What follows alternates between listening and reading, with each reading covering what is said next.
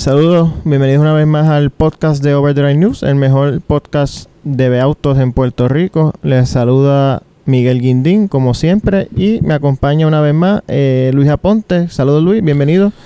Saludos Miguel, este diálogo, se escucha que falta, nos hace falta un poco de comida en el sistema porque te escucho como que medio, medio no sé.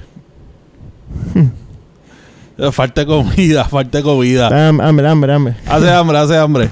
Y nada, este, como siempre, el protocolo eh, me pueden, nos puedes conseguir en iTunes, en Spotify, en Anchor FM, Google Podcasts, bueno, todas las aplicaciones básicamente de podcast, ya estamos en todas las bases.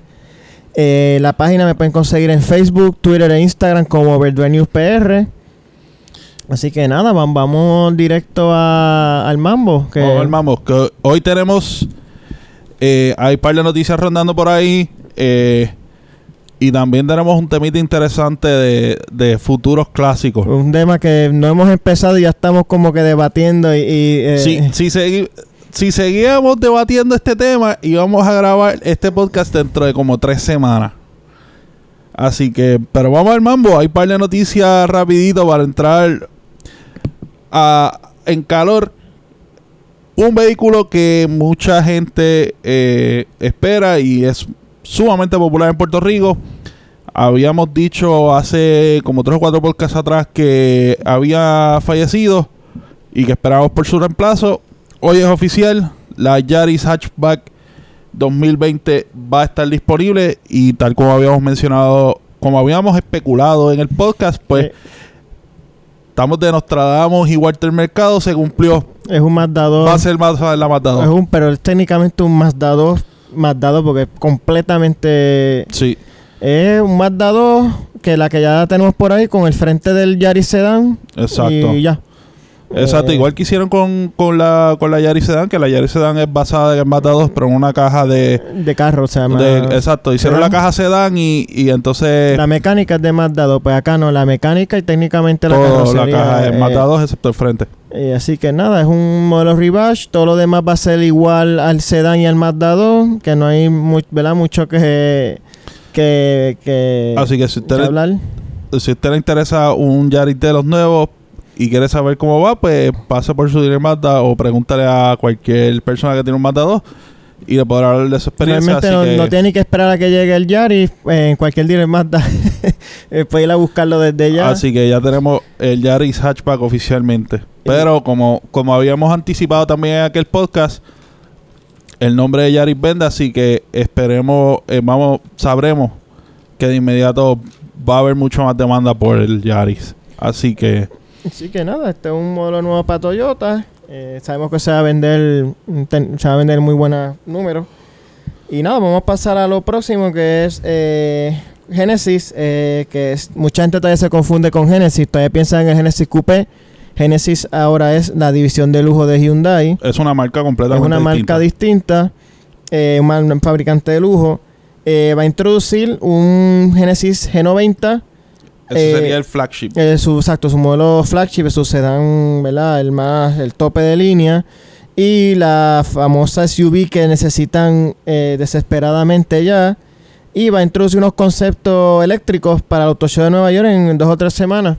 Así que eso lo estamos esperando para, para la cobertura, pero ya empezaron a filtrarse cositas que van a estar apareciendo en ese Auto Show. Ese Genesis necesita esa SUV ya en su... Rush. Eh, los números, pues, Urgente. en venta, pues, está un poquito bajo, pero es que... De, hecho, esa, estaba, estaba escuchando comentarios y leyendo, esa es una de las molestias más grandes de los dealers de Genesis. Es que eh, se enfocaron en sacar eh, competencia rápido para lo que es Serie 3, Serie 5. Ahora que esto sería competencia para lo que es S-Class, Serie 7, el Lexus LS, etcétera, etcétera, etcétera, ese segmento. Pero no habían sacado un SUV que es lo que realmente está dominando el mercado. Así que a ver si final, esperemos que esto no sea too little too late para esa marca de lujo Genesis. pues necesitan, eh, creo que esto llegó un poquito antes de lo que se esperaba, porque esta hueva se esperaba como para 2021. Parece que hicieron un fast tracking. Tuvieron que ahorrarla, eh, imagínate. Y ya la van a tener. Eh, Así que nada, hay que estar pendiente de eso porque es un vehículo, ah, yo creo que es el vehículo hasta ahora más importante que va a lanzar Genesis. De este vehículo depende para La mí vida. el futuro de la, de, la, de la marca. Se juega la vida aquí. Hay que estar pendiente de eso. Obviamente cuando salga les tendremos todos los detalles y analizaremos aquí el, el- ese debut. Eh, Alfa Romeo, el fabricante italiano, eh, regresó a los Estados Unidos hace ya unos años, hace cuánto, ya como cuatro años más o menos. Sí, un poquito más. Tres, cuatro años, cinco años. Eh, va, la, confirmó su modelo, va a resucitar lo que es el GTB, que es un auto más bien como un Gran Touring, más que deportivo, Sí. ¿verdad? Eh, este carro en los 90 eh, era un era semi hot, hatch- hot hatchback. Bueno, era prácticamente un hot, un hot hatchback. Eh, era el GTV 6, eh, GTV 6 eh, era un carro era hatch era hatchback eh, pero un poquito más alargado piensen como un como un corrado para un corrado para los fanáticos de la Volkswagen algo así, pero un poquito más alargado, eh, motor 6 cilindros, era manual. Ellos están, ya tuvieron una conferencia con sus dealers y dentro de eso, pues, se empezaron a filtrar, empezaron, eh, enseñaron unas imágenes, eh, como bien mencionaba, si esto va a ser, ahora ellos van a estar resucitando este nombre para su segmento de Grand Touring, que es un segmento que se está calentando Sí.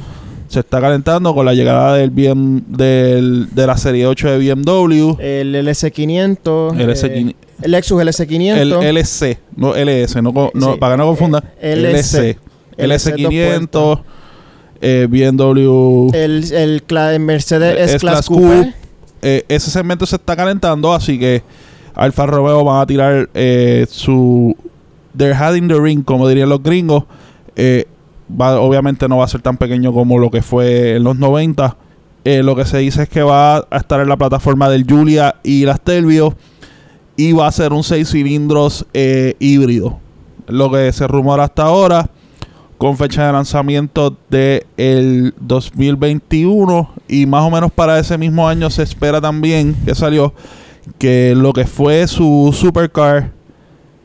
Su supercar que fue basado en, en un modelo Ferrari. Que fue el 8C. También están lanzando la nueva generación. Sí.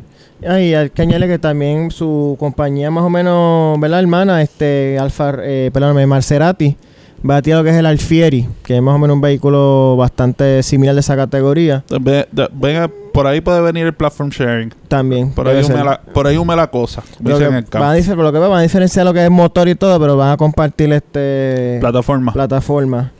Y la pick-up, una de las pick más esperadas, la Gladiator, la, después de casi 30 años regresa la pick-up Jeep. Ya esa guagua ya está a ley de nada de, de llegar. Sí, ya en Eh, Estados Unidos está llegando. eh, de hecho, ya está el pricing. Ya, ya, está el- ya están soltando los primeros modelos para que la prensa lo pruebe y ya está el pricing anunciado. Entiendo que empiezan en Estados Unidos en los 35 mil dólares. 35 mil dólares, que eso sabemos que aquí se, se traduce en más de 40 mil. 40, Cuando, yo creo que más de 45 cómodo. cuando veamos los TAE, ¿verdad? Los arbitrios y todas Y, esas eh, cosas, Exacto, pues... 45. O sea que si quieres una Gladiator, pues hay que, hay que ponerse pálido con... con Sí, esto no, no, esto, esto no es para economía. Y este modelo, esto es una versión, un Launch Edition, una edición Va- especial de lanzamiento. Van a sacar esta edición de Launch Edition, van a ser solamente 4190 eh, Gladiators. Esta Launch Edition tiene unas pecu- peculiaridades. Primero, de que va a tener todos los specs del libro, así que va a ser la más cara. Va a tener todas las especificaciones del libro, así que va a ser Rubicon con todas las opciones habidas y por haber. Además de eso, te va a añadir un cierto servicio concierge. No es que va a tener un servicio concierge todo el tiempo, las 24 horas a tu teléfono, como quizás en otras marcas. Pero sí vas a tener un servicio de concierge desde donde tú estés, pues que la puedes crear a tu gusto, te la envían a donde sea. Y no tan solo eso, sino que te dan la oportunidad para tu poder entrar en un concurso. ¿Y de qué se trata? Sencillo. Todos los 4.190 eh, ganados, eh, que co- a- personas, las 4.190 personas que adquieran su Gladiator Launch Edition, van a hacer un sorteo de 100 mil dólares entre las personas. Pues Jeep dice para que tengas un año libre y te puedas disfrutar tu Gladiator donde tú quieras. Así que con esa, con esa rifita de los 100 mil pesos, ¿considerarías comprarte la Launch Edition? Eh, realmente no. Yo creo que paso. Eh, pero eh, sabemos que los fanáticos de Gibson bien eh, férreo, bien Sí. Fanáticos por, les- ¿verdad? Por- volver a hacer el, el término. Y habrán varios que estén dispuestos, no, no tengo duda. Sí. Así que nada, yo creo que esa Gladiator ya en los próximos, quizás el próximo mes por ahí ya quizás la podemos tener... Yo creo que un poquito más. Yo creo que mayo, quiz- verano. Finales de mayo por ahí yo creo que ya estaremos viéndola ya en persona. Dos o tres por ahí. Y si, ¿verdad? si se nos da la oportunidad de guiarla, pues le dejaremos saber qué tal. Y este fue el, el podcast pasado que hablamos de la posible desaparición Exacto. de Smart. Pues el microauto no va a desaparecer. Eh, se salvó, lo salvó la campana, por decirlo así. La campana se llama Creo- ah, Geely. Habíamos. o- o- apúntale otra de, de, de- otra visión de Nostradamus a Overdrive News. Lo habíamos dicho primero que Giri estaba pendiente. ¿Y qué pasó? Y Geely eh, acordó este adquirir el cin- 50% de lo que es las acciones de la compañía. Así que pues Smart vive. No, no se va, no se va a ir. Fanáticos de Smart, los, por lo menos los tres o cuatro que hay en Puerto Rico, no se desesperen. Mm, Sigue vivo. Sigue vivo y que entiendo que va a seguir la receta del, del actual, que va a ser eh, solamente eléctrico. Pero se, se supone entonces ahora Geely trabaje con Daimler, que Daimler Mercedes, el, el Black, que era el dueño actual, y para eh, compartir costos en el desarrollo de este nuevo... eh, Se habla incluso de que pueden haber este motores y tecnología de Geely entrando en lo que es Smart, así que poco a poco siguen colándose cosas del mercado automotriz chino en ah, otras partes del mundo. Yo lo que creo es que eh, para que este auto eh, siga ¿verdad? eh, existiendo, tienen que cambiar un poco la fórmula porque es que es demasiado caro para el auto tan pequeño que es. Y mientras tú puedas comprarte un carro más- mucho más práctico y básicamente superior en todos los aspectos, es difícil justificar. eh, así es, hace sentido, por ejemplo, para aquí, para Viejo San Juan, si tú en Viejo San Juan, eh, ese tipo, pero es limitado, o sea, el... el- el- Sí, pero, pero vamos, eh, y lo hemos hablado en otros podcasts, cuando mientras las marcas sigan bajando de tamaño y sigan creando estos estos nichos compactos, subcompactos, el entremedio del compacto y el subcompacto, el, el que venga alguien con un sub subcompacto que puede pasar, pues no sé cuánta relevancia pueda tener es pueda tener Smart en lo que en un momento fue un, básicamente un mercado que ellos crearon para ellos. Así que, de hecho, to- hasta Toyota trató de, de meterse en ese mercado con el IQ y vio que no dio pie con bola. Así no, que, ya el IQ hace ya unos cuantos años. IQ desapareció con Scion, si no me equivoco. exacto, aquí, por lo menos aquí en Puerto Rico era Scion. Eh, en otras partes del mundo se vendía como el Toyota. Toyota Saigo era algo así. Eh, sí, Pero, o sea, que quiere decir que en el 2016 fue el último año del, del, del IQ. Ya van tres años. así Y que- el Smart todavía hay dos o tres por ahí. Eh, yo veo más de los, ¿verdad? De los viejitos que de los, exacto. los no, yo, nuevos. no, yo no he visto Smarts nuevos. Los otros días vi uno y era eléctrico, pero es, es casi como ver un, un unicornio. Sí. Yo que más, más posibilidades de llevar un Ferrari ahora mismo en la carretera que ver un Smart. Yo creo que sí. Es más, yo creo que tienes probabilidad de ver un Ferrari y un Lamborghini y, y un Cuadra- McLaren detrás. Cua- cuadrando por el Teodoro. Ah, no, no. Too soon. Algo. Too soon. Eh, Vamos a la próxima noticia. vamos para la próxima. Este FCA, el gigante, el gigante de uno de los gigantes de Detroit, que esto es Fiat Chrysler, eh, Chrysler Auto- Automobiles, eh, está buscando una compañía para fusionarse y parece que Renault eh, es el candidato más eh, Espérate, espérate. Eh, yo creo que como que al revés. Efectos del hambre.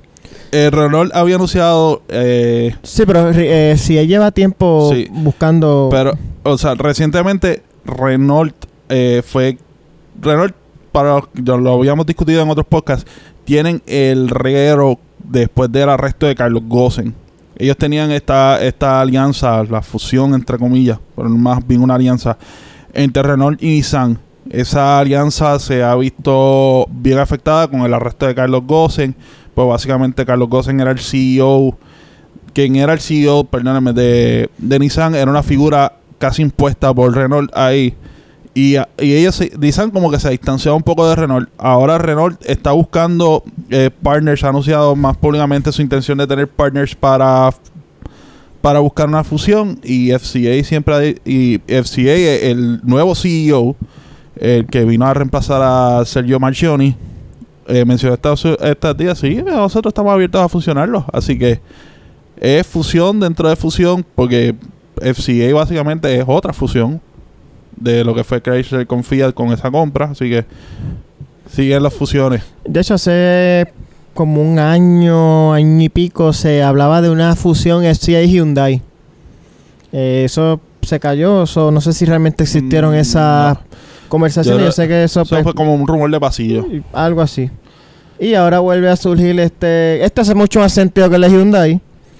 Eh, y el share, y el share de, y el, y el share de plataformas que tendrían y el alcance mundial que tendría que tendría porque básicamente estás, uni- estás uniendo básicamente a dos gigantes eh, automo- eh, de, de automo- eh, un gigante francés y un gigante americano. Y bueno, italiano, bueno, bueno, italiano. exacto dos gigantes europeos que uno de esos gigantes europeos ya está fusionado con la gente americana recordemos Renault no está trayendo a Estados Unidos eh, automóviles así que yo creo que también podría traer la puerta a eso Oh, eh, mediante plataformas y eh, tecnología a vehículos FCA, o sea, co- como modelos FCA.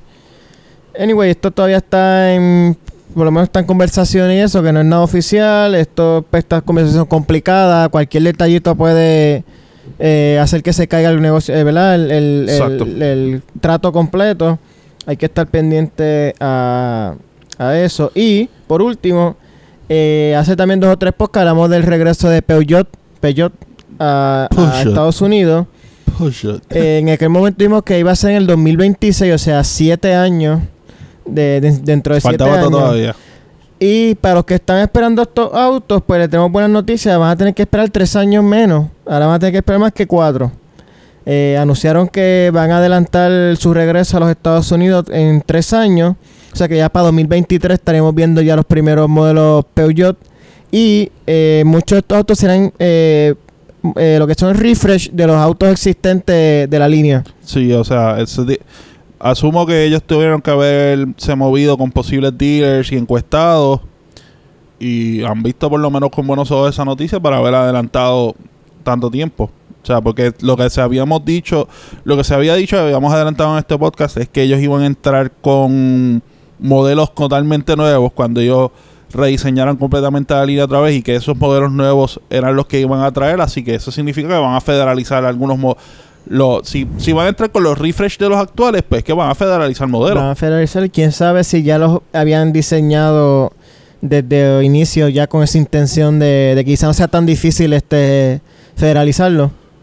Hay que ver, hay que ver con qué entren, porque recordemos, no tan solo sería en la entrada de Peugeot, lo que es esa compañía es PSA, lo que se llama PSA. Eh, hay que ver si ellos entrarían solamente con Peugeot o Sí, van a- traerían van a entrar. Ellos eligieron Pe- Peugeot como la Peugeot como la, la ca- marca que van a usar para Exacto. entrar a Estados Unidos. Y Sí. después eventualmente Citroën o Opel, porque no creo que Vauxhall, no creo que entren con Vauxhall, Vauxhall más bien es, es algo es algo inglés europeo, pero por lo menos Citroën y y Opel pues han tenido presencia en algún punto en los Estados Unidos. Yo, yo creo que van a entrar con Peugeot y depende, ¿verdad? Como el éxito que tengan, pues entonces eh, considerarían eh, traer otras marcas, pero van a entrar inicialmente con, con, con Peugeot. Sí, Así que nada, hay que esperar como que era cuatro años, que es, eh, no son muy pocos que digamos. Así que nada, este, esto es todo por lo que es las noticias de la semana. Vamos a movernos, vamos directo al tema, ya que pues no ha habido por ahora pruebas de manejo ni ningún lanzamiento. El tema de la semana. El tema de la semana es, eh, estamos, estábamos discutiendo este qué autos de verdad actuales o más o menos recientes podrían ser futuros clásicos en 15, 20, 25, 30 años. Eh, estamos bastante, estamos, estamos debatiendo bastante, estamos bastante, tenemos unas opiniones bastante distintas. Yo creo que primero debemos eh, poner los parámetros de qué tú considerarías para que un carro sea clásico o de colección. Para mí, un carro clásico de colección es que haya sido un carro pues que tenga cierto cierto significado sea o, que haya tenido una marca porque un carro con unas especificaciones especiales eh, su número que sea limitado un carro que sea limitado eh, en números.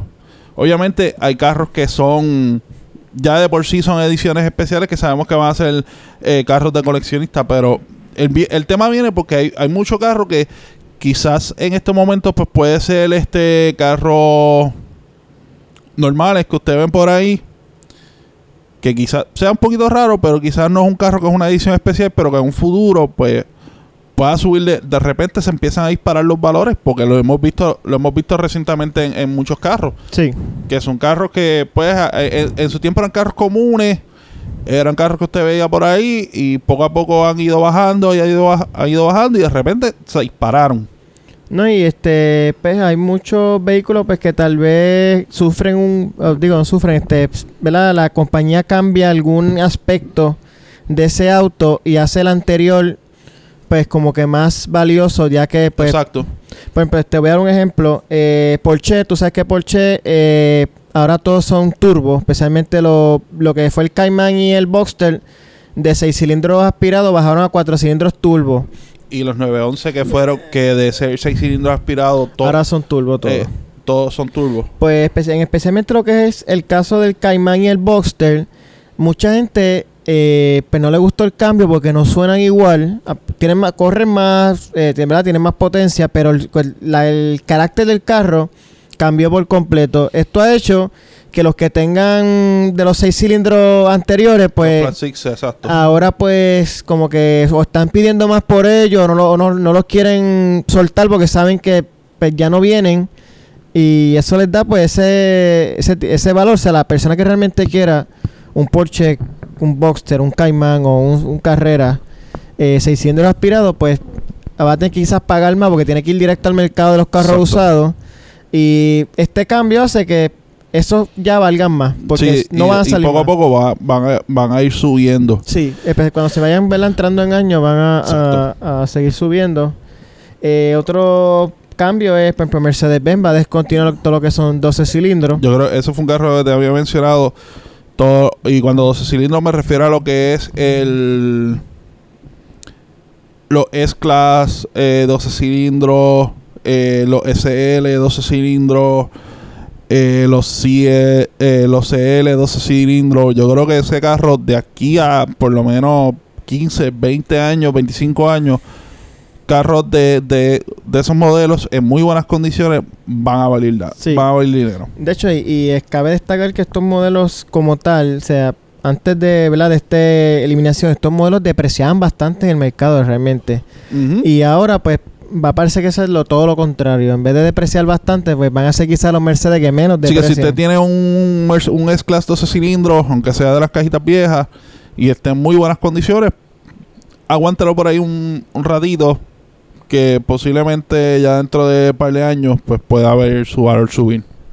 Sí, y eh, estamos hablando hace, bueno, fue de los primeros podcasts eh, cuando hablamos del próximo Challenger que anunciaron que quizá iba a tener un V8 de 700 caballos de fuerza y lo que fue lo primero que dijimos todos los Hellcat actuales, ya esto ya le subió el valor eh, por las nubes. Por las nubes. Yo creo que ya todo, básicamente Hellcat Hellcat yo creo que ya era un carro que se podía eh, considerar que iba a ser colección por, por, pues, por los features especiales del carro. O era, no es una edición, aunque ellos nunca le pusieron límite a la producción, iba a ser una producción, este, no era que iba a ser un carro sumamente en masa comparado con otros modelos de Challenger o Charger. Pero va a subir el motor y especialmente aquellos que estén en condiciones, lo que dicen pristine condition, condiciones inmaculadas. Porque yo sé que muchos le, están dando para correrlos, para lo que son, pero aquellos que estén en pristine condition van a abrir un par de pesos de aquí a, en un futuro. Sí, es más bien, sabíamos que iba a ser un auto valioso, pero lo que creo que va a ser más valioso de lo que este estábamos pensando además que eh, Hellcat ahora es el Challenger, el Charger, eh, la Grand Cherokee y por ahí viene ya la Ram TRX que va a ser este Exacto. eh, Hellcat. Eh, que no vi, by the way. Y Hay que hablar Chrysler- ahorita, quiero añadir otra una noticia que, que hablando de los Hellcat, pero vamos a seguir con el, ¿verdad? Sí. con el tema. Eh, yo creo, y manteniéndose en Chrysler, un carro interesante para mí, los 300. Yo creo que especialmente esa segunda generación, el SRT8. Aunque no es Hellcat, perdón, se me zafó un gallo ahí. Digo, digo. aunque no es Hellcat, es un carro que de la SRT8 primera generación se vieron más carros por ahí. La segunda generación de, de, de SRT8 eh, eh, de 300, perdón, no se veía mucho ese RT8 por ahí. Así que yo creo que ese es un carro que en un futuro puede tener algún tipo de valor eh, por lo raro que es. Y ya, creo que fue 2015 el último que salió. De los 300. De los 300, sí, que es el más raro. Y quedándonos en, lo que es eh, americano, Ajá. eh, la Ford Raptor. Ford. Raptor va a ser Ford Raptor va a ser colección de colección. Eh, la pregunta es cuál modelo. Y este era uno de los primeros debates que tuvimos. Para mí va a ser la 5.4. Yo- la primera. Yo me inclino que va a ser la 6.2. Yo creo que la 5.4 porque eh, fue, fue la menos tiempo que estuvo de, de, de ambas, de, la, de los motores. Uno, porque es la primera. Uno, la- es la primera Raptor. Es el, o sea, eh, eh, eh, ese full size off-road destruye todo. Pues fue esa la primera. Y el 5.4 hay menos por ahí. O sea, es más, para mí es más raro tú ver un 5.4 porque usualmente muchos lo que hicieron fue que rápido con el 6.2, si tenía un 5.4, switcharon a 6.2 o mucha gente se aguantó por si venía un motor más potente y compraron la 6.2. No, y eh, cabe destacar que, no sé si sabes la historia, eh, esa, esa la, la primera Raptor fue 5.4 porque eh, Ford de- inicialmente ellos hicieron el, dieron la luz verde a ese proyecto de la Raptor, pero tenían duda de que esa guagua fuera realmente un éxito y pues no quisieron invertir mucho, eh, ¿verdad? Dijeron, pues vamos a ¿verdad? hacer una modificación de suspensión y todo, pero dejar el motor eh, de la, de la F-150 regular. ¿Qué pasa? Pues obviamente sabemos que fue todo lo contrario, fue un éxito arrollador. Y, eso, pues- fue, un- eso fue siendo paro de Ford. Imagínate que la segunda generación están por ahí como si valieran. Sí, y sí, vale, no deprecian en la cosa. No, no, depre- no deprecian, esa segunda generación no deprecian y tú las ves por ahí como si fuera un carro que tú compras por el valor de un Yaris, pero o sea, es una boba que vale. Sí, y de hecho porque Puerto Rico es una de las jurisdicciones del mundo eh, que más Raptor por, por per cápita hay en el, en el, en el... Me lo dijo un ejecutivo de Ford. Wow. So, entiendo que es una fuente, ¿verdad? Este, confiable. Bastante confiable. Eh, pues, ¿qué pasa? Que pero yo creo que eso lo podemos atribuir a otros temas para Sí. otro podcast. la cosa es que, pues, la primera queja de la Raptor fue que no tiene mucha potencia, porque sabemos que entonces que ese motor que tenían 300 caballos, mucha más pesada, como una goma más pesada, pues ahí Ford respondió rápido y, la hizo Le 6.2. hizo, sacaron el 6.2. Eh, esto también aquí tuvimos un poco de debate. Eh, para mí, indiscutiblemente, la Focus RS es un clásico. Tú dices que más bien la ST. Yo, o sea, la Focus RS es un. Sí, es un clásico. Yo, yo no te estoy discutiendo un clásico. Pero traigo el punto de la ST. Y mire, mire, mire mi lógica detrás de la ST. Porque la ST va, va a coger valor de colección. La ST fue. eh, eh, es rara verla por ahí. Aunque sí se produjo en más números.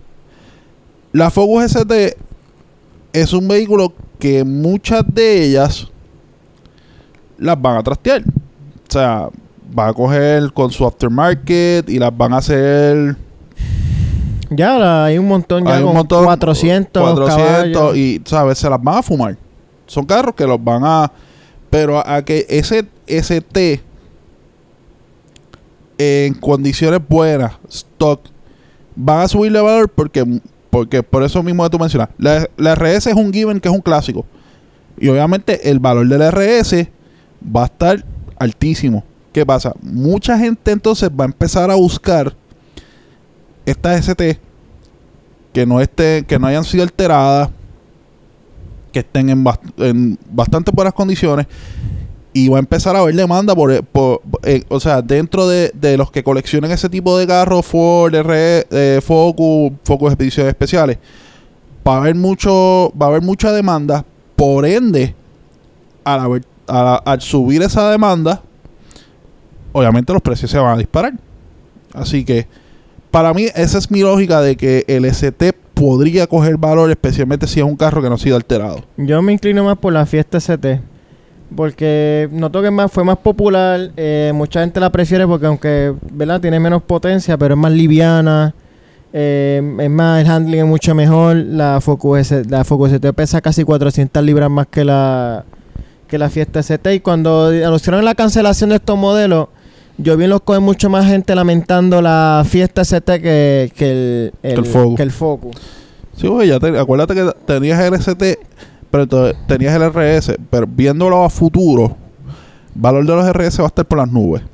Es lo que volví digo. A la vez que entonces, tía, pues mira, yo no puedo. Me gusta esa. Me gusta esa Focus Special Edition. eh, el RS está muy alta para mí. A ver, ver las ST. Y ahí es que entonces va a empezar a la gente a buscar. Y este, quedándonos todavía en americano, eh, básicamente cualquier Camaro, Mustang, Todo lo que es muscle car siempre sube. siempre sube, quizás Especialmente, modelos- especialmente si son 8 cilindros. Exacto. Todo lo que sea 8 cilindros va a subir. y pues lo que son los Camaros Z28, ZL1, el, Must- el, GT, el GT350, el GT350R, el GT500. el GT500. Pero, eh, este, eso es un given. Eso es eh, un given sí. que va a ser colección. eh, lo- yo diría que los únicos que no van a subir mucho son los que son los B6 de eso del alquiler. Lo, Sí, lo- eso los, los V6 siempre se mantienen bajos. Los V8, especialmente aquellos que sean trackpack, que volvemos, no estén alterados, estén en buen estado, eh, sí en su momento van a coger buen valor. Sí, eh, eso, definit- eso definitivamente. ¿Y qué tú piensas de eh, Fiat, más bien los modelos Abarth, eh, lo que es el 500 y 124 Abarth? De ellos yo creo que de ellos yo creo que el 1.24 va a coger más ¿Tú valor. crees más val- Yo, fíjate, yo creo que ambos.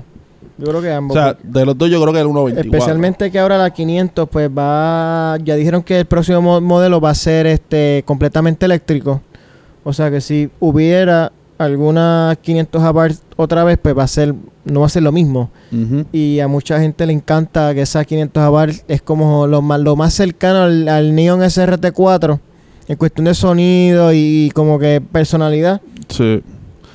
Pero a mí el 1.24, el 1.24, eh, volvemos por lo raro. Sí, eso sí. Por es, lo raro. es raro. eh, y es un auto, ¿verdad? Que es como, es como único, no sé, con no, no- no Sí. sé. Y este que este es un modelo acabó de salir que es bien difícil todavía saber, eh, ¿verdad? Que va a ser el, el futuro, eh, la, de- la, la recepción. Pero ¿qué tú crees del Hyundai Veloster N siendo un clásico en 20, 30 años? ¿Tú no, crees? No. Yo Para ti será, no. Va a pasar, eh, ¿verdad? Como dice, este, desapercibido. No tan desapercibido porque siempre va. Es como los NIO, lo- los SRT, los SRT4.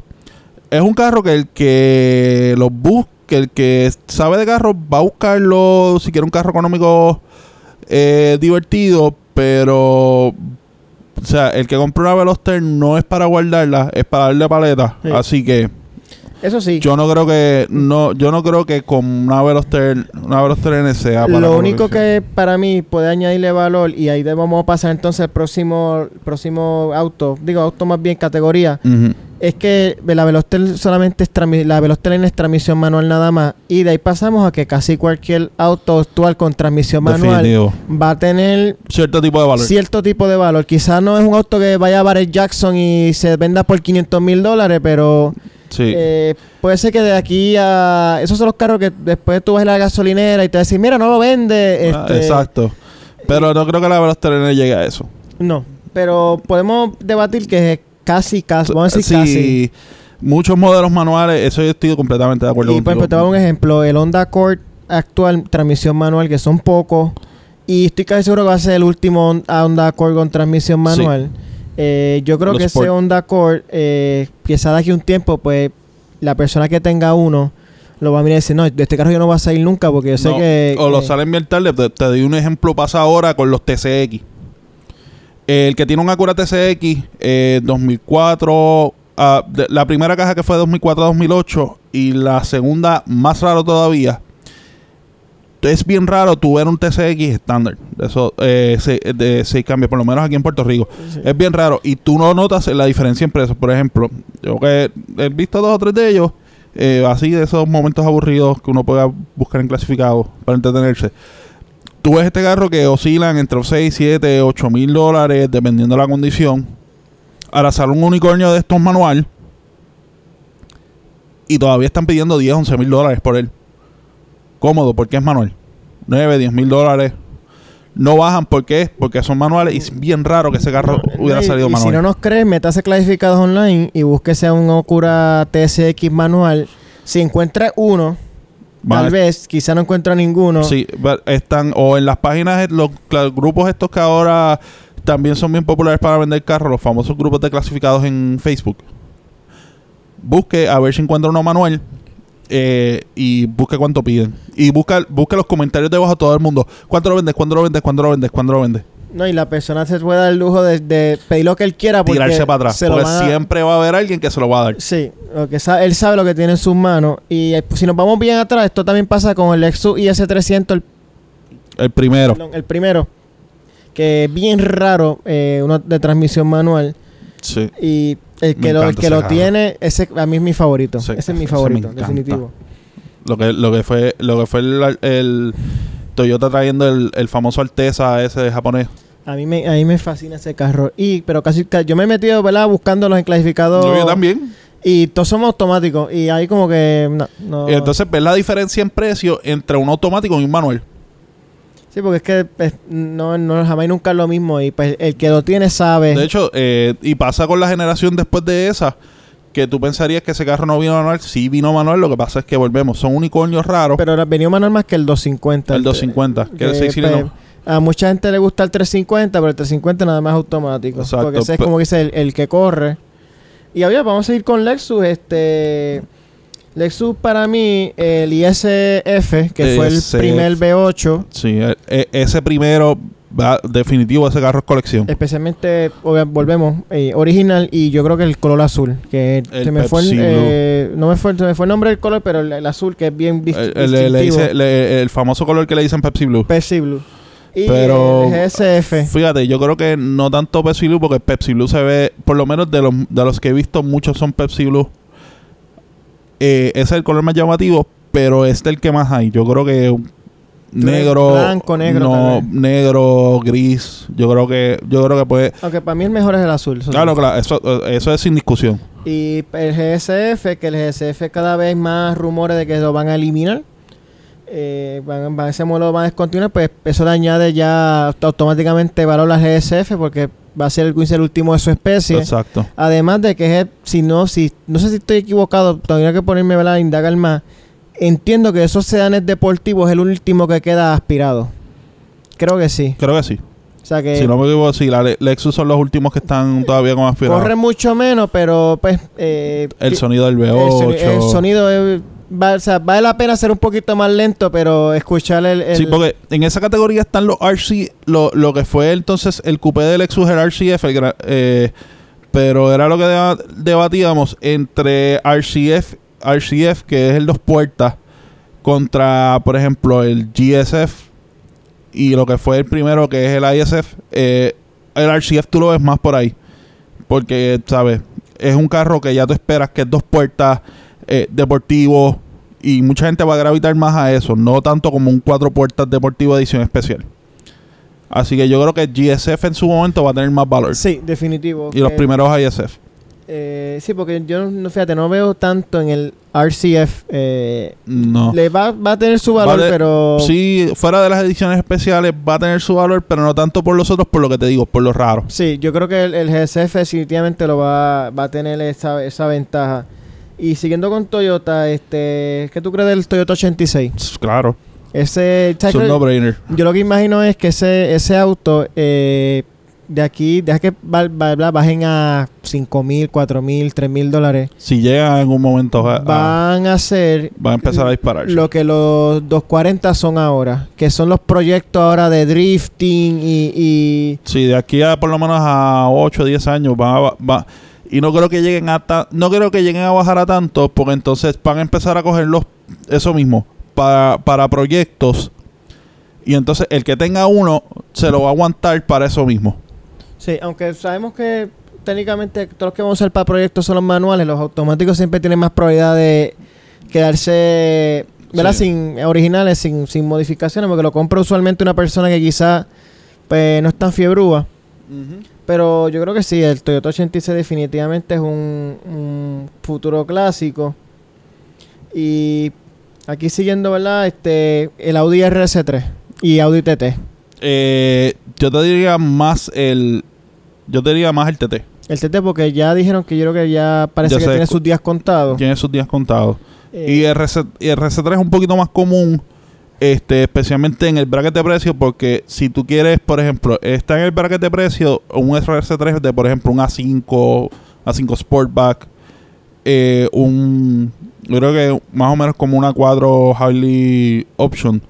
So, si tú eres una persona que te gusta, de, eh, o sea, quieres un auto deportivo, pero no necesariamente quieres, no te molesta la cuestión del espacio, tú consideras y, o sea, quieres more bang for your buck, como dicen, pues tú podrías considerar entre, pues, el si compro un A4 Highly Option o, o un A5 o meterme en el RC3, pues mucha gente sí baja el RC3 por la cuestión de, de Sport.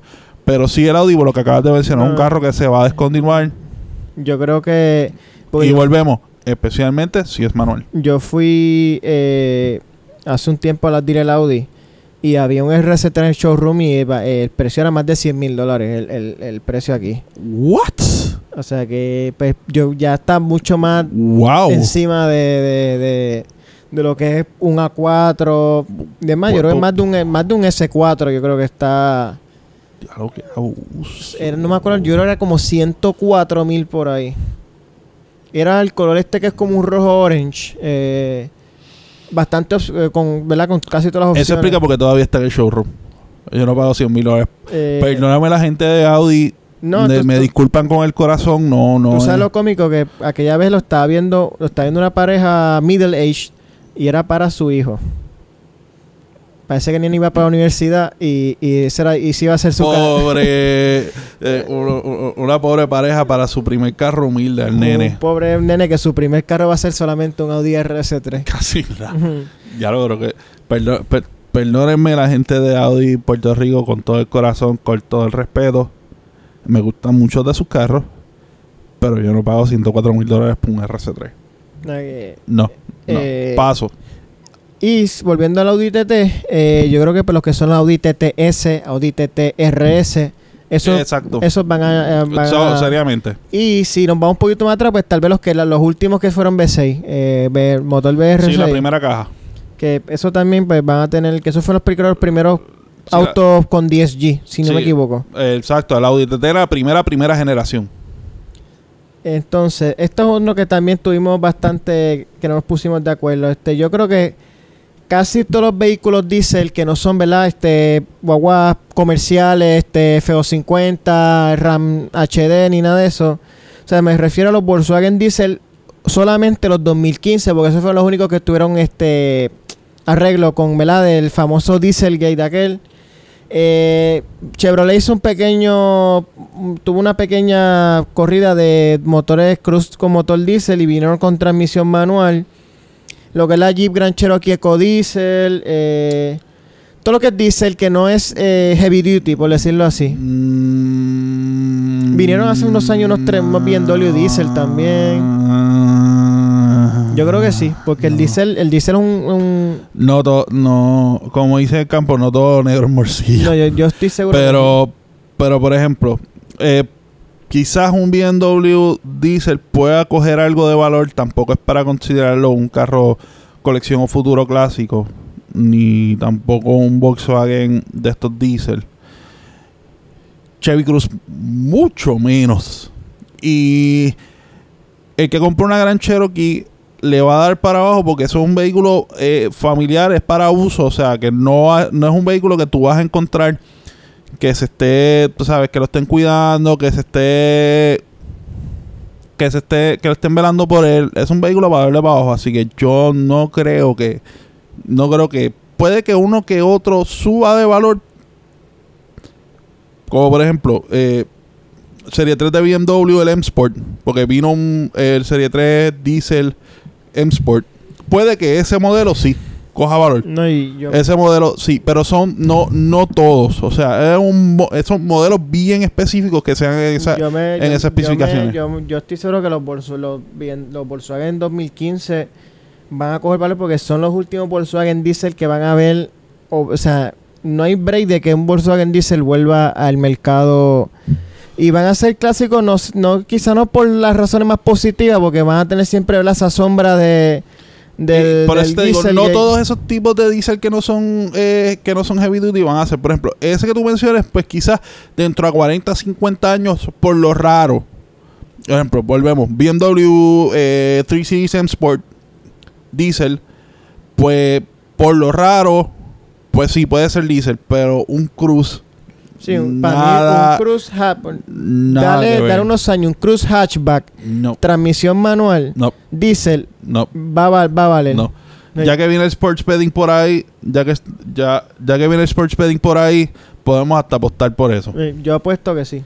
Podemos poner la apuesta. Tan pronto Ricky Eh, firme la ley, hay que apuntarlo Eh, por ahí. Vamos a sacar la primera. un- lo, lo raro que es un vehículo diésel, transmisión manual, hatchback. Va a valer, va a valer. No, pero no el Cruz. Sí, No. va a valer. No. No. Estoy casi seguro. Además de los Volkswagen, este.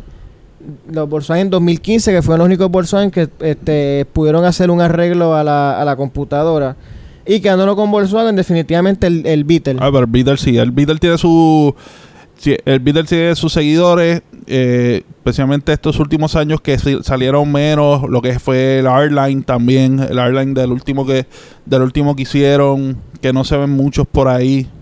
Y el Final Edition. Y obviamente del- Final del- Edition, los eh, todas esas ediciones especiales sí van a tener su valor en un futuro. Que ahora, pues, por segunda vez, el, el, el, El Beetle dice adiós. el Beetle dice adiós este mismo año. O sea que si Se- quieres un diesel con olor a nuevo, digo, perdón, un Beetle con olor a nuevo, tienes que ya ahí mismo ir a, a- Se despide el Beetle. al concesionario Volkswagen. Eh, Mazda Speed. Mazda Speed. Eh, Mazda Speed, Depende cuál.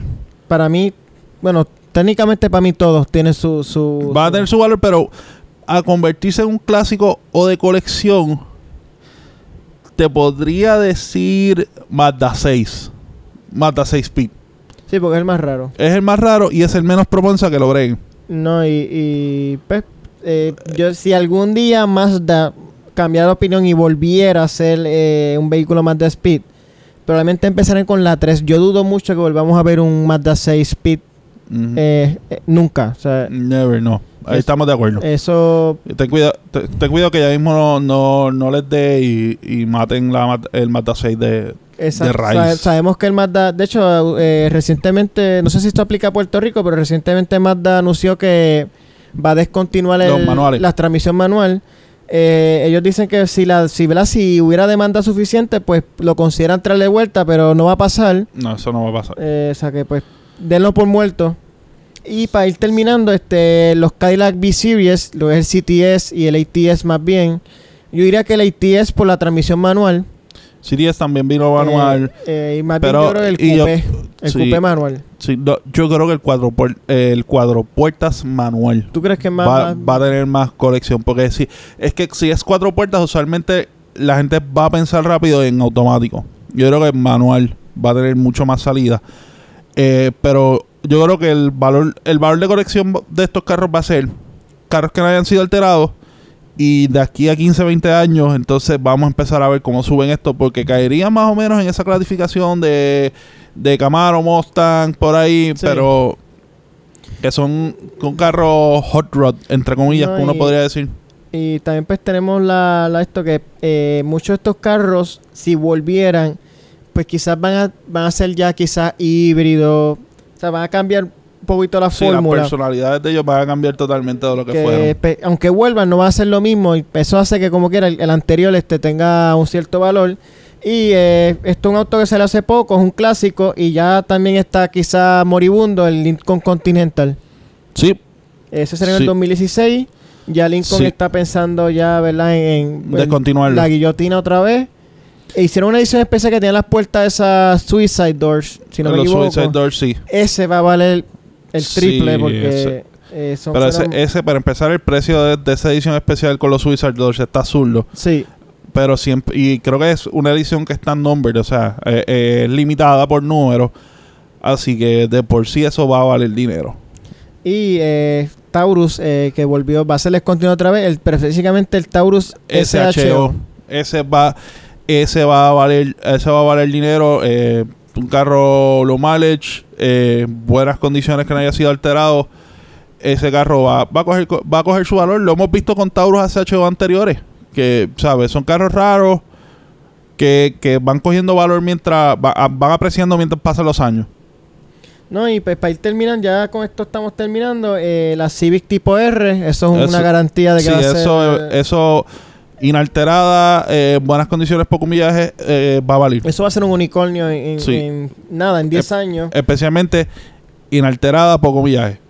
Y eh, me perdió. Ah, eh, Mazda, el Mazda Miata, el MX5, casi todos siempre Sí, tienen su grado de colección. Sí, eh, todos ellos, mientras se mantengan, volvemos inalterados. eh, Esto es más bien lo que lo- los, los ¿verdad? les da valor realmente, lo que considero original, porque son autos que mucha gente los modifica, los usa para correr. Exacto. Eh, eso es más, ese es el detalle que más bien lo, ¿verdad? les da. Eh, So, Eh, no, y, so- y es lo raro, y, es mientras van, van evolucionando los... Mientras vemos la evolución de cómo se está moviendo la industria y se están moviendo los diferentes modelos, hacen que entonces modelos, como lo habíamos mencionado ahorita, hacen que entonces modelos anteriores valgan. Cla- claro ejemplo, BMW, la serie de, eh, especialmente la serie M. Eh, para mí, obviamente, el mejor ejemplo de eso lo hemos visto en los G39, que es un carro que hace antes tú podías. eh, eh, un poquito bias porque es uno de mis carros favoritos de todos los tiempos, sino mi favorito. Eh, es un carro que hace 3 o 4 años, pues tú iban, iban en descenso y ya podías conseguir este en 15, 20 mil dólares. Podías conseguir uno en muy buenas condiciones. Ahora ese carro ha apreciado un montón. ¿Por qué? Porque ya BMW no está haciendo eh, M-Cars aspirados y mucho menos M-Cars aspirados manuales. Así que eso, todos es, un- son turbo. eso es un claro eso es un claro ejemplo. Y yo creo que de esta última cepa de vehículos M, el M2 es el que más resalta en cuestión de para mí de valor coleccionable. Porque es como que el más que se asemeja a los a, lo- Fórmula- a- a la fórmula original, de- original. De, de- de los M-Cars. Y no sabemos si ese auto realmente volverá. Y si vuelve, pues yo lo más seguro va a ser híbrido o algún tipo de, la de electrificación que le va a cambiar el, el- el- el carácter. O sea que para mí de la serie M, ese es como que el último de, ¿verdad? El, último de su especie. Y fuera de eso, pues, yo fíjate, yo no pondría la cura en SX porque no toca la cura en SX nuevo, como que no ha dado un, ¿verdad? No, no, hace- no, no doy el mismo impacto que el NSX original eh, en, el 90, en el 90 cuando salió. Sí, pero el- acuérdate que la- eh, el, el NSX anterior básicamente eh, rompió esquema. O sea, básicamente rompió esquemas. Era un carro que era el performance de un supercar de un exótico eh, más accesible. O sea, que eso es, un, eso es un esquema que tú no vuelves a romper dos veces. Sí. Así que con, con todo lo que hay ahora, que el Acura NSX yo creo que sí va a tener un valor por, por obviamente el name, eh, el nameplate. Sí, y el, el, el nombre le da un prestigio. Y, tiene y- un prestigio y el, el carro nuevo no es nada malo. No, No, es- lo- es un- que obviamente lo que pasa es que ahora, antes tú no tenías tanta compa- con qué compararlo. Los anteriores, por ejemplo, tú comparabas un, un NSX con qué, con Ferrari, con Porsche. Eh, tú comparabas con carros arriba de su de hecho, categoría. le decían el, el Ferrari japonés. ese era Es el Ferrari japonés. Ah. Ahora esa, ahora ese segmento donde está el Acura está bien crowded. Tienes el GTR, que eso es otro también. Otro que sea eh, que no esté alterado, eh, buenas condiciones, bajo millaje, ese sí va a valer. Porque estos Mm. GTR, lo que hemos visto por ahí es que rápido No, compran uno y vamos para vamos para el taller a meterle. No le hacen ni breaking y ya está ya están cambiando los turbos, el intercooler, por ahí para ya, abajo. ya están dándole de todo. Y tirando los Nissan, el 370 para mí el Nismo o eh, manual, transmisión manual. Yo creo que transmisión manual. Y especialmente van a coger valor ahora si lo que se cum- si lo que están rumorando del Z, porque la eh, estos C-Cars, lo- la- los 300Z, 370, eh, 350, El Fairlady. 370, el Fairlady, estos carros tienen su following también, tienen su culto. Como, así como los Beatles, pues los 370 tienen su culto. Eh, si lo que rumoran es cierto de que este carro pues va a pasar a ser entonces un 4 cilindros turbo,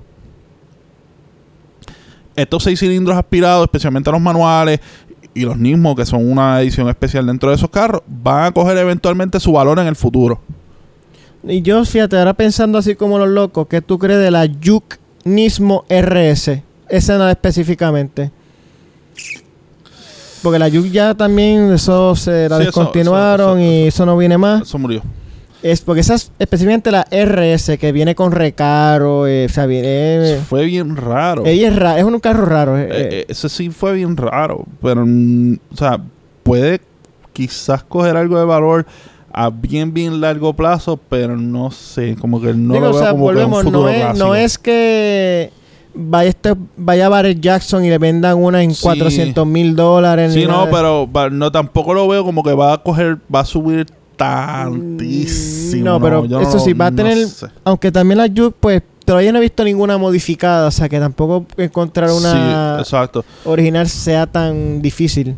Sí, pero no sé, no sé cuán atractivo sea tú como que en un futuro tan siquiera una Juke RS como que no, no, no, aunque sea la misma RS como que no es algo que añade valor, no sé. Puede ser, puede ser que sí, puede Yo ser ya- que no. Volvemos, este, esto es, esto es pis- eh, especulación, esto puede ser que carros de estos ni siquiera, ¿verdad? Eh, no, no, no, no, no pasen desapercibidos con el tiempo, y nadie se acuerde de ellos Sí. eh, en unos Sí, años. estamos, no, estamos, estamos sacando carros, carros, obviamente, eh, están los obvios y estamos, eh, lo que estamos tratando de debatir es los no tan obvios. Sí, porque obviamente pues podemos hablar que sí, ¿verdad? Eh, eh, Porsche 918 Spider, este McLaren P1. Ah, no, pero esos son eh, carros. esos son carros que pues, tú sabes que obligados van Pero son, car- son carros, usualmente uno, uno vela porque sean, eh, porque sean cosas que, por ejemplo, cambiaron, que, que, que tú no esperabas que cambiaran. Y como por ejemplo, el ejemplo de los Porsche, los mismos, por ejemplo, los Porsche manuales, yo creo que especialmente lo que pasó con los turbos, y de hecho hicieron los 997 más valiosos. Sí, pasó con los Porsche, por ejemplo, que el Porsche, el último turbo, el último turbo manual fue de la generación 997 y pregúntate cómo están los valores de ese carro ahora. sí, eh, porque aunque, la, aunque corre menos y todo, pero es el... Es el, Es del- el último, es la última generación de Porsche turbo manual. Ese es el del, ese es el, el del entusiasta, porque muchas veces el entusiasta realmente no le importa hacerle más rápido, sino pues tener la mejor experiencia. La experiencia. Eh, y eso pues, es una cosa que ninguna transmisión automática eh, reemplaza, por más buena que sea. Bueno, este, Sí. ¿y cuáles son sus opiniones de carro? Digo, si están de acuerdo con la lista que nosotros hemos dado o si tienen alguna sugerencia de, Sí, se de nos carro. vale, son muchos carros, se nos pueden haber quedado algunos. Es decir, ¿verdad? Tratamos de poner los más que, que nos acordamos. Sí. Si se les ocurre alguno, pues Escríbanos en escríbanos a ver, ¿verdad? Eh, Para debatir, como hemos debatido aquí. Y sí que nada, yo creo que ya con esto podemos ir eh, Sí. cerrando ya la cortina, bajando la cortina. Así que esperen más noticias próxima semana eh, y vendremos. Si no hay si no hay alguna prueba de anejo, veremos con otro tema de debate sumamente interesante. Ah, casi se me olvidaba, este, añadiendo eh, a la noticia, este Ford, eh, hay unos rumores de una Super Raptor con el motor del Shelby GT500. Uf. Eso va a salir para eh, el final de esta generación, o sea, como para 2020, 2021. el Swanson. Ese es el Eh, Swanson. Es, es, es un rumor bien fuerte y va a competir ahora con la RAM TRX que mencionamos ahorita, que va a tener también el motor Hellcat. O sea, estamos a punto de ver pickups de 700 Dos mo- caballos de muscle, fuerza. muscle pickups. Eh, y, no, y no necesariamente que sean para calle. Exacto, son eh, vehículos todoterreno con 700 caballos. Sabemos pues que de esto ser real eh, va a ser considerablemente más costosa que la Raptor. Sí, eh, eso yo lo pongo cómodo, cómodo sobre los 100. Eso estaba sobre los 100. Yo diría es 100, 120, 130. 120 y cuidado si 140. Cuidado, Y aquí. cuidado. O sea que hay que estar pendiente de eso. O sea, así que nada, eso era una nota al calce. Ya ahora sí oficialmente nos despedimos. Recuerden, todas las plataformas de podcast, eh, Facebook, YouTube, Instagram, Twitter, Overland PR. Gracias una vez más por su sintonía. Así que vámonos que hace hambre. Así que nada, hasta la próxima.